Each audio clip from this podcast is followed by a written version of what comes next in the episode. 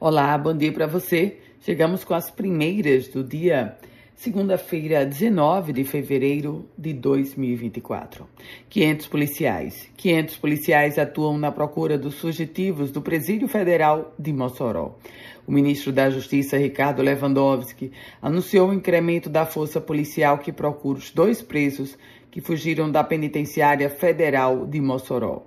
No total, são 500 policiais que atuam nessa operação de captura dos criminosos. Aliás, Lewandowski afirmou que o presídio voltou, segundo ele, a ser absolutamente seguro após correções das possíveis falhas. O próprio presidente Lula, presidente Luiz Inácio Lula da Silva, palavras de Lula, disse que parece que teve a conivência de alguém do sistema.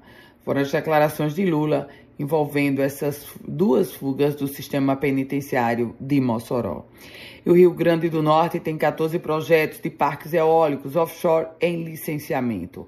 Esses dados são do IBAMA, Instituto Brasileiro do Meio Ambiente e Recursos Naturais, que tem hoje 14 pedidos de licenciamento para instalação de complexos eólicos offshore no estado Potiguar.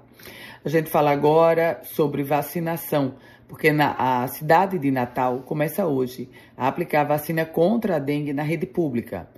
O, inicialmente, a campanha terá como foco o grupo de crianças e adolescentes entre 10 e 14 anos, mas a vacinação será feita de forma escalonada. A vacina será aplicada em oito unidades de referência distribuídas nos cinco distritos sanitários da cidade. Governadora Fátima Bezerra participou da posse do novo bispo da cidade de Mossoró. Mossoró, que agora a Diocese de Mossoró tem como bispo Dom Francisco de Sales Alencar Batista. Ele é o sétimo bispo da cidade de Mossoró, uma posse que aconteceu no final de semana com a presença de milhares de pessoas.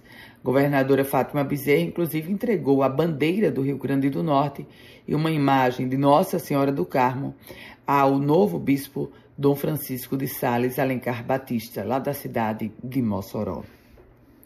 E Natal tem 25 bairros com alto risco de epidemia da dengue.